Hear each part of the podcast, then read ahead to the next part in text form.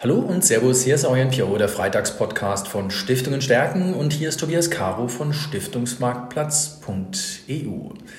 Ja, der heutige Freitagspodcast ist wieder ein zweiteiliger Freitagspodcast. Es ist ein Podcast mit einem der führenden Stiftungsexperten in Österreich, nämlich mit Manfred Wieland. Herzlich willkommen im Freitagspodcast und lieber Manfred Wieland, wir wollen im ersten Teil des äh, Freitagspodcasts ein bisschen darüber sprechen, wie sind Sie eigentlich in die österreichische Stiftungslandschaft gekommen? Was waren so Ihre ersten Schritte? Die österreichische Stiftungslandschaft ist ja auch so ein bisschen im Aufbruch begriffen, sprechen wir gleich drüber. Aber wie sind Sie zum Thema Stiftung gekommen? Herzlich willkommen im Freitagspodcast. Ja, vielen Dank und grüß Gott von meiner Seite auch. Äh, ja, wie bin ich in den Stiftungssektor gekommen? Ähm, ein wenig muss ich zurückgreifen. Also von der Ausbildung her Jurist, also wusste ich ein wenig, was, was in diesem Stiftungswesen abgeht. Äh, war dann viele, viele Jahre im Bankwesen tätig und hatte da natürlich mit vielen Privatstiftungen zu tun. Mhm. Und habe da schnell erkannt, dass das Veranlagung ein Thema ist, aber dass es ganz viele Themen in den Familien, in den Stiftungen gibt, die aktuell und immer aktueller werden und habe im Grunde so eine Kombination aus, aus der Idee des, des juristischen Wissens, das ich noch habe, äh, verbunden mit der, so einer Tätigkeit für Familien und aus dem heraus ist auch mein Interesse an Stiftungen immer mehr gewachsen und so bin ich in den Sektor hineingewachsen. Mhm. Das heißt, so klassisch nicht reingestolpert, aber so Stück für Stück in den Sektor reingekommen, so ähnlich war es bei mir auch.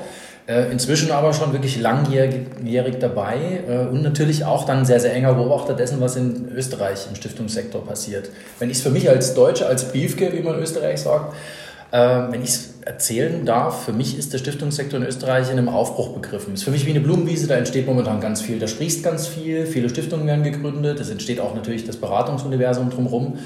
Ähm, mein Eindruck ist, dass viele Stiftungen hier von Haus aus ein bisschen professioneller unterwegs sind. Wie nehmen Sie den Sektor wahr? Also ich glaube, wir müssen in Österreich im Gegensatz zu Deutschland ganz stark unterscheiden zwischen den sogenannten Privatstiftungen, sprich die Familienstiftungen, die einen üblicherweise anderen Zweck haben als, gemeinnützige Stiftungen. Das, was Sie ansprechen mit der, der blühenden Wiese, bezieht sich hier stärker auf den, den gemeinnützigen Sektor. Ganz genau. Der stark im Wachsen, zum Glück stark im Wachsen ist, wo es, wo es viele Bestrebungen, viele Ideen gibt, hier auch Neuerungen zu bringen, wo es auch viele Institutionen, Familien gibt, die sich ganz stark engagieren. Äh, gleichzeitig haben wir in Österreich diesen starken Sektor der Privatstiftungen, die auch einen gemeinnützigen Zweck häufig haben, haben können. Und also auch wir in diesem Sektor, der etwas äh, umfangreicher noch ist als, als der gemeinnützige Sektor, äh, ja, vor sehr vielen Veränderungen stehen. Also auch hier haben wir, ja, ich würde sagen, eine Wiese, die wir am Blühen erhalten müssen. Also braucht ein bisschen Wasser und ein bisschen Dünger auf jeden Fall. Das ist ja jetzt gerade, wo es so trocken ist, ein bisschen schwierig. Ähm, was sind denn das denn für Veränderungen, die so vor der Tür stehen? Wenn Sie uns mal ein bisschen in Ihr Nähkästchen gucken lassen. Also bei Privatstiftungen ganz grob, das, das Gesetz gibt es seit etwa 30 Jahren. Wenn jetzt die Väter und Mütter vor rund 30 Jahren eine Privatstiftung gegründet haben, mit 50 herum, werden sie jetzt 80 oder älter. Das heißt, wir stehen vor diesem klassischen Thema des Generationenübergangs das äh, gespickt ist in Österreich mit ein paar, rechtlichen Sonderheiten der Privatstiftung, wo es jetzt extremst an der Zeit ist, dass, dass eine Familie für sich entscheidet, wie will ich künftige Generationen in der Stiftung, in meiner Vermögenswelt beheimatet wissen, mit welchen Rechten, Pflichten, Mitsprachethemen. Das sind all die Themen, die jetzt klassisch im Generationenübergang auf uns zukommen mhm. oder wo wir mittendrin sind. Ja. Und beim Thema gemeinnützige Stiftung ist es dort ähnlich. Ähm, also ich stelle mir vor, das sind etliche jüngere Stiftungen mit dabei, die ein bisschen so vom Mindset her, sage ich jetzt mal, ein bisschen frischer äh, unterwegs sind. Äh, da sind es ja dann andere Herausforderungen. Ich denke mir, Sie haben gerade so Vermögen angesprochen, das ist natürlich eins. Das Thema Nachhaltigkeit, kommen wir äh, in Teil 2 noch ein bisschen stärker drauf.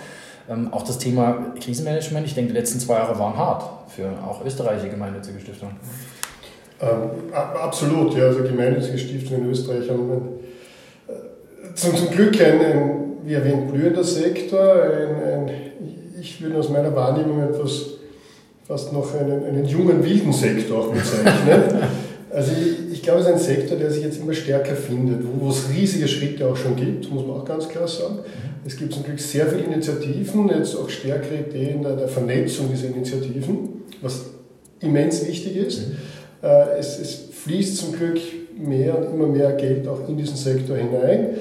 Äh, es gibt in Österreich ja auch noch die, die ich nenne Tradition äh, des, des äh, Mäzenatentums, dass das nicht immer gut geheißen wird. Also man hat sich ein anderes, anderes Mindset, anderes mhm. Denken als vielleicht in Deutschland, in der Schweiz. Mhm. Äh, ich glaube, es bedarf einiger gesellschaftlicher Veränderungen in Wahrheit, um diesen Sektor noch weiter voranzubringen. Mhm. Wir sind auf einem guten Wege. Also ich sehe das extrem positiv, was geschieht, wie viel Initiativen es gibt, wie viel Know-how hineinfließt.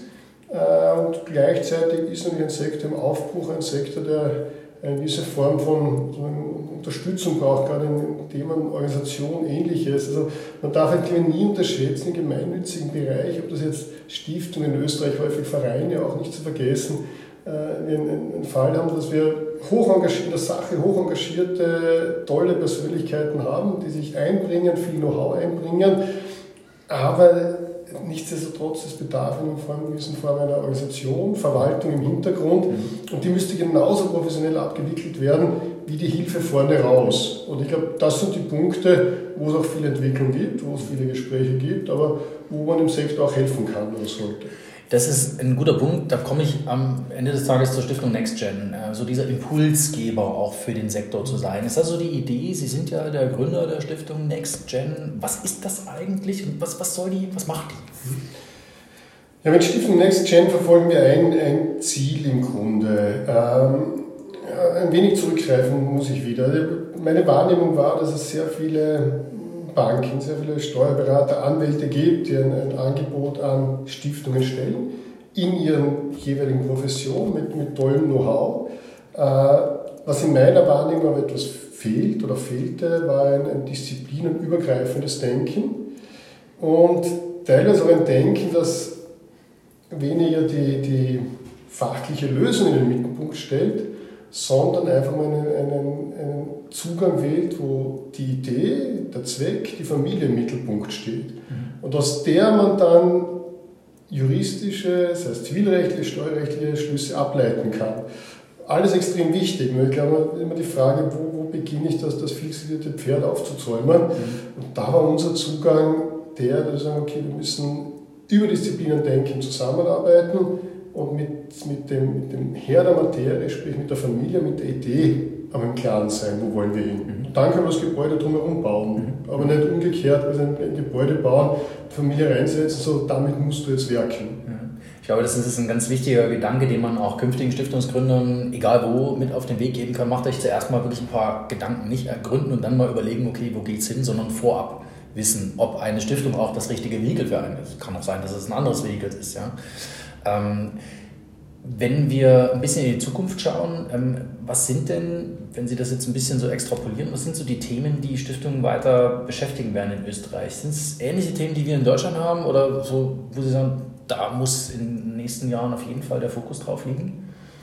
Ich glaube, der wesentliche Fokus in Österreich wird der sein, wie schaffe ich es, die, die, die Stifter Familie in der Verantwortung zu behalten, eine gewisse Form von Mitsprache, Kontrolle zu geben. Mhm. Das, das wird das Um und Auf sein, bevor wir zu einer gewissen Form einer Verselbstständigung einer Vermögensmasse kommen, äh, die, die in Wahrheit zu hinterfragen ist. Wofür steht diese Vermögensmasse dann? Mhm. Steht weder für den, die Versorgung der Familie noch für den gemeinnützigen Zweck. Also Vermögensmasse für, für einen Selbstzweck, dass, dass diese Masse sich selbst ernährt, erhöht, sehe ich nicht als sehr sinnvoll, also für, für keinen der Beteiligten. Also, glaube ich, ist extrem wichtig, die, die, die Verantwortung der Familie, Mitsprache der Familie äh, zu sichern, in den Mittelpunkt zu stellen und, und, und aus dem heraus ergeben sich sämtliche Folgerungen. Also wir im Interesse der Familie sein, der Stiftung, dann Vermögen zu bewahren, zu vermehren. Aber zuerst muss man wissen, wo will ich überhaupt hin. Dieses Wofür ist eine ganz spannende Frage, ist in Deutschland auch eine Frage, die wir uns stellen. Ähm, Stiftungen wird ja ein Privileg eingeräumt, das ist die Steuerbefreiung, und dieses Privileg müssen die Stiftungen verdienen. Und dann müssen sie genau diese Frage des Wofürs beantworten. Ganz spannender Kontext. In Deutschland kommt auch mal wieder so eine Diskussion nach oben. Ähm, sie haben es auch vorhin angesprochen, äh, es muss dafür dann auch Austauschformate geben, Netzwerkmöglichkeiten. Der Verband für gemeinnützige Stiften Österreich mit Ruth Williams als Generalsekretärin ist hier extrem Finde ich agil. Also da werden tolle Angebote geschaffen. Äh, ich kann jedem nur empfehlen, liebe Zuhörerinnen und Zuhörer, setzen Sie sich mal auf den Newsletter von gemeinnützig.at. Wirklich ein toller Newsletter, sehr schön gemacht. Erstens, zweitens sehr relevante Inhalte. Jetzt haben Sie mit dem österreichischen Stiftungsfrühling, der erstmals stattfinden wird, 20. 21. Juni 2022, auch so ein Format geschaffen, wo Sie Stiftungen austauschen, wo Sie Experten austauschen, wo so untereinander, interdisziplinär miteinander gesprochen werden soll. Wie kamen Sie drauf? Ähm, die Idee verdanke ich einer Einladung Ihrerseits. Vor vielen Jahren oder vor einigen Jahren durfte mir den Münchner Stiftungsfrühling äh, ein, ein wenig hineinschnuppern. Und die, die Idee ist im Grunde, war ein wenig abgekupfert jetzt beim österreichischen Stiftungsfrühling. Es ist genau die Idee, dass, dass Stiftungen die Möglichkeiten haben sollen und müssen, äh, sich austauschen zu können. Das ist vielleicht eine Unterstützung mit dem einen oder anderen Experten, das ist sicher sinnvoll und hilfreich. Aber es ist extrem sinnvoll, wenn wir mit Stiftungen wissen, wie, wie agiert Stiftung A und wie agiert Stiftung B. Das Feine ist ja im, im Stiftungswesen, ich habe keine Konkurrenzsituation. Mhm. Also wenn ich als Stiftung A den richtigen Weg äh, gefunden habe, oder einen Weg gefunden habe, der gangbar ist, dann, kann ich den Stiftung B erklären. Mhm. Stiftung B kann dann erklären, ja, mache ich es oder laufe ich gegen die Wand und probiere es anders. Aber es, es, schwächt nicht meine Position. Und so kann man extrem viel voneinander lernen. Und das ist die Idee dieses Formats, das wir im, im Juni jetzt haben mit dem österreichischen Stiftungsfrühling. Eine, ich nenne es eine Mischung aus, aus, aus Diskussion mit, mit wirklich spannenden Experten, bis dahingehend auch viel Platz zum Austausch für einzelne Stiftungen, für Familien, für Ideen, die dahinter stehen.